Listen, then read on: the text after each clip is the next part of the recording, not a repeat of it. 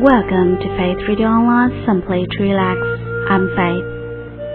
Here is our newest program, a humble effort offered to you in the hopes that you'll find something here that is worth your while, something that moves or inspires or motivates you in very positive ways.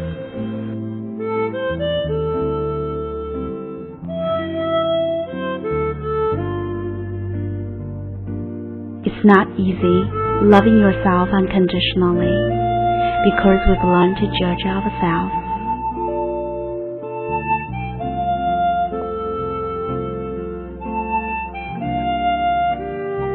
We seem to be driven to find what we perceive is a missing piece in our lives, as if it were flawed or not good enough.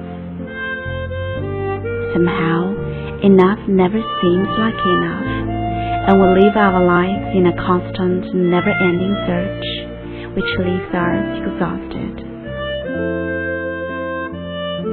What we forget the three moments we've been present with ourselves like we are when watching a sunset.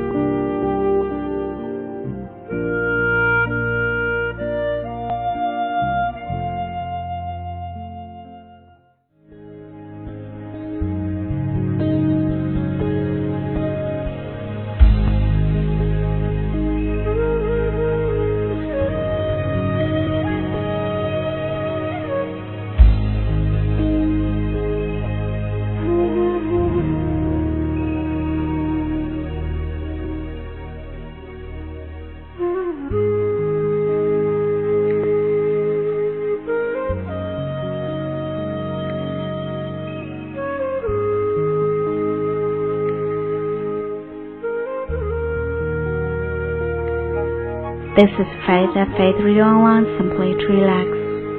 Today, I'm inviting you to take time to be present within yourself. Dwell in your heart space and give yourself a well deserved break from striving and struggling.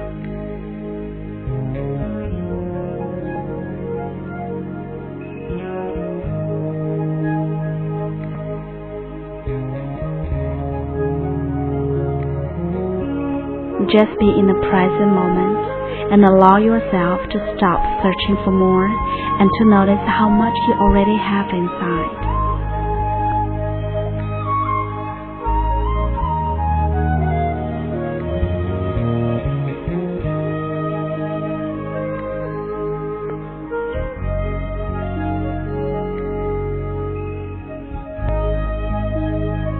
Every day, we are preoccupied with obligations and responsibilities under great pressures from others and from ourselves.